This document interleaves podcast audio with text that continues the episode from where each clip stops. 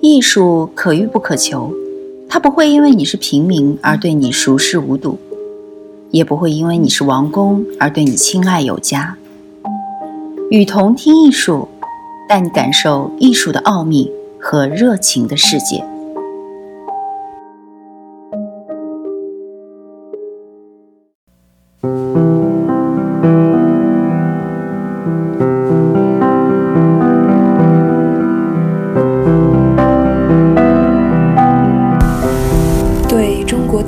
术的反思，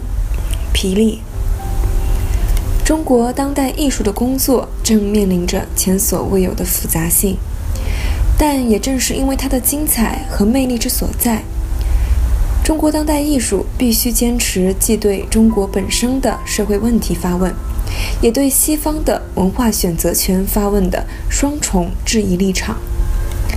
一，进入九十年代以后。中国当代艺术开始呈现出空前的复杂性，这并不完全是因为中国的社会问题随着市场经济的全面展开而产生的结构性变化，还因为中国社会和中国的当代艺术已经转移到世界的流通之中，或者说处于全球化的背景之下，所以在此背景下，他们使艺术的面貌呈现出多样性。尽管中国当代艺术的发展是以在主流话语形态中构建形式主义艺术的合法性为开端，但是中国当代艺术的发展仍然是一个和政治密切相关的文化运动。八十年代以来，中国当代艺术家们所做的工作就是颠覆教条的社会主义现实主义。确切的来说，他们颠覆的不是一种艺术风格。而是这种风格背后的文化权利。尽管在所谓的后现代主义者看来，中国当代艺术的发生是以形式主义为起点，但是这种艺术的发生一开始就具备了当代文化的基本品质。虽然在十年里，中国的艺术家们将印象派以后的西方艺术风格上演了一遍。但是无论如何，在这种演绎的过程中，所凝结的是这样一种信念，即艺术有权利表达非主流意识形态的价值观，艺术家有选择语言和价值标准的权利，并且他们希望通过自己的行为来影响整个中国社会。由于八十年代的中国实际上处在以计划经济为主的集体主义经济模式之中，所以呢，这些艺术家尽管观念可以前卫，但是仍然无法获得经济上的独立，只能采取一种理想主义的态度和组织艺术团体的集体主义方式，因此。八十年代中国当代艺术内部批判的矛头，虽然是指向社会生活中集体主义和政治体制中的集权主义，但是其批评的方式却仍是一种集体主义的方式。八十年代后期，中国艺术家发现，在他们生存的社会之中，存在着一种他们无法抗拒的力量，而面对这种力量。他们实际上也并没有实现自己艺术信念的能力，于是完事和厌世的情绪开始蔓延。他们用平淡、无聊、荒诞的生活场景反讽社会，或者用流行的商业符号来调侃主流意识形态。确切地说，在玩世和政治波普的风格背后，还是蕴含着某种信念。不过，这种信念是以反语的方式出现的。这时的基本逻辑是用流行的、低俗的和无意义的来消解社会统治话语中的高尚和意义，并试图在这种情况下恢复自身曾经梦想的尊严。一九九二年，中国经济的全面市场化进程以及世界格局的重大变化，使得以完事和政治波普为代表的中国艺术，更多的出现在西方。这些以揭露中国社会对于人性的压抑为己任的艺术家们，因此得到了来自西方世界的表彰。尽管他们表现的是社会压抑，但是大量的经济收入却使其充分享受市场化中国的种种奢华，成为中国社会的新贵。对于西方的艺术旅游者而言，这种最终指向非西方意识形态的艺术样式，成为了中国当代艺术的标签和标准，并在此基础上开始了文化认同的过程。问题在于，由于政治和经济上的不平等，使得西方对于中国艺术的认同从一开始就带上了扭曲的可能性。完事和政治波普的成功，一方面使得艺术家很快将这种国际畅销风格精致化，并且不断地添加政治调料；另一方面也鼓励了更年轻的中国艺术家将自己投身于持不同政见者身份形象之中。九十年代中期出现的艳俗艺术就是这样一个明证，他们套用西方的艺术语言方式。掺杂着中国的政治和民俗符号，展现出一个西方人愿意看到，而实际上和在市场化浪潮中的中国市民阶层无关的一个中国。如果说精英的艺术没有承担自己信念的能力，完事的艺术放弃了对承担信念的能力的向往的话，那么这种在西方扭曲认识指导下的艺术，则从根本上放弃了信念。跟那些文化基本品质的虚无态度玩起手来舞蹈，最终沦为痞子式的全儒主义艺术。中国的艺术家和中国的艺术或许会遭受到社会内部的某种伤害和扭曲，但是如果围绕着他们所展开的仅仅是一幅幅反映他们狭隘扭曲的图像，那么这种承认同样对中国艺术造成一种伤害。成为一种新的压迫形式，并将中国艺术囚禁在一种虚假的、被扭曲的存在方式之中，将一个虚假的、狭隘的政治命题强加给中国。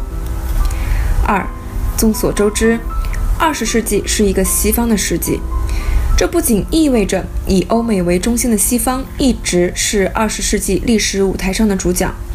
而且也意味着二十世纪人类基本的经济。政治和文化的结构性关系是由西方确定的。冷战的结束导致了世界格局的结构性关系变化。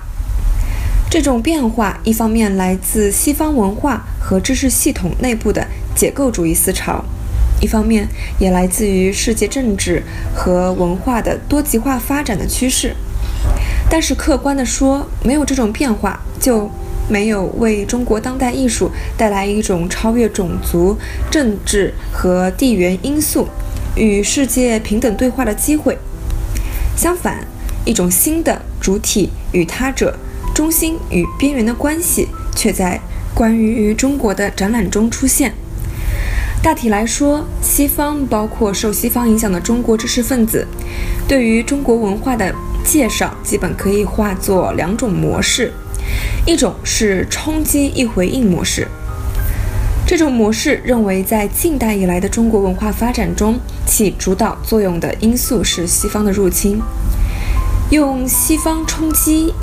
中国回应的方式来解释中国文化的发展和变化。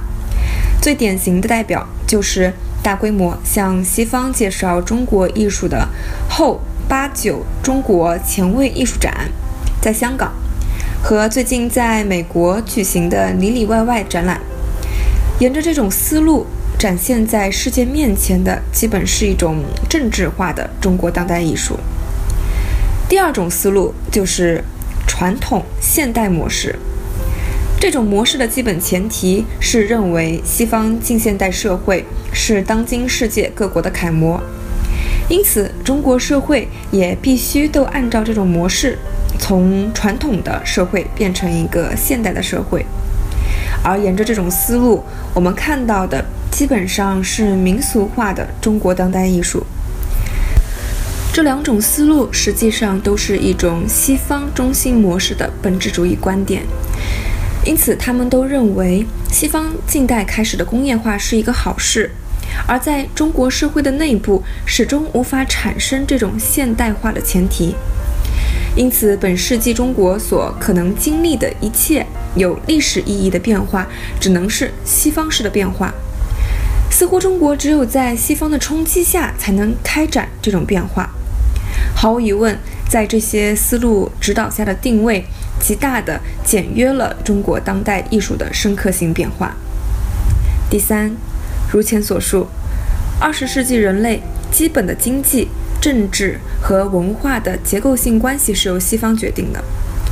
而中国当代艺术的发展已经越来越为这种关系所左右。艺术领域中的结构性关系。是指艺术作品的流通系统和与之相关的艺术风格、语言的再生和创造流程。正常的艺术流程系统是由艺术家、批评家、画廊、收藏家、博物馆和研究者形成的。它是一个创作、接受、研究的过程，也可以说是一个生产、消费和再生产的过程。正是这个结构导致了艺术不断的和社会发生关系，并且不断的推进和繁衍自身。我们所理解的西方艺术，其实正是在这个结构性关系中不断的发展和调整。但是在中国，我们并不具备这样一个基本的流通体系，我们没有展示和收藏中国当代艺术的环节。到目前为止，中国当代艺术的大部分收藏和展示都在海外。这种不健全的结构性关系最显著一个特征，就是出现在九十年代的策展人漫天飞的现象。策展人的诞生是一个复杂的问题。一方面，可以认为策展人将艺术放在一个具体的课题和问题下展开，使艺术的意义能够最大限度地得以传达。另一方面，策展人也有可能更多的是艺术家，利用别的艺术家来注解自己未经检验的艺术和社会观点。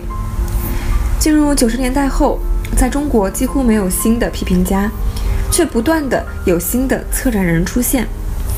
导致这个现象的根本原因，一方面是个人自律性的缺乏，另一方面是受西方支配的艺术流通系统的强大效应。目前美术的明显倾向是很多人的工作向展览的策划倾斜，导致了阅读、写作和研究的荒废。在更多的时候，国内的一些展览是为了国外记者而做，为了被查封而做。从这个意义上来说，向策划的倾斜不能看作是中国当代艺术的进化。因为在缺乏理论写作和批评写作的情况下，是很难出现有质量的展览策划的。真正的展览策划不应该只是某个观念的外化，而是一种面向社会的图像化阐释和思考的过程。要使观点成为一个视觉实体，这个过程中需要太多的理论准备、工作技能和艺术感觉。对写作的荒废将会直接严重影响到中国当代艺术的发展。它的恶果在于使不健全的艺术流通系统作为现实被肯定下来，使带有西方主义色彩的评价以全球化的面孔在中国大行其道。另一方面，它使大量中国当代艺术的创造很难转化成研究成果和教学成果，并且开始自动的繁衍过程。从后一个层面上来说，中国当代艺术的发展只能成为艺术产品，而很难转换为文化成果，而中国当代艺术也就有可能不断的被西方制造和编排。因此，中国当代艺术在现阶段呈现出来的复杂性，完全有理由被理解成为全面的危机。这种危机体现为。我们的大部分当代艺术开始失去八十年代那种强烈的现实参与精神，而正在成为和中国当代社会缺乏沟通的工艺品。当代艺术的创造既没有成为社会流通的公共视觉图像资源，也没有成为中国当代的文化成果和关照对象。我是雨桐听艺术的主播叔叔，把你愿意分享的关于艺术的文章发给我们，我们会分享给更多的人。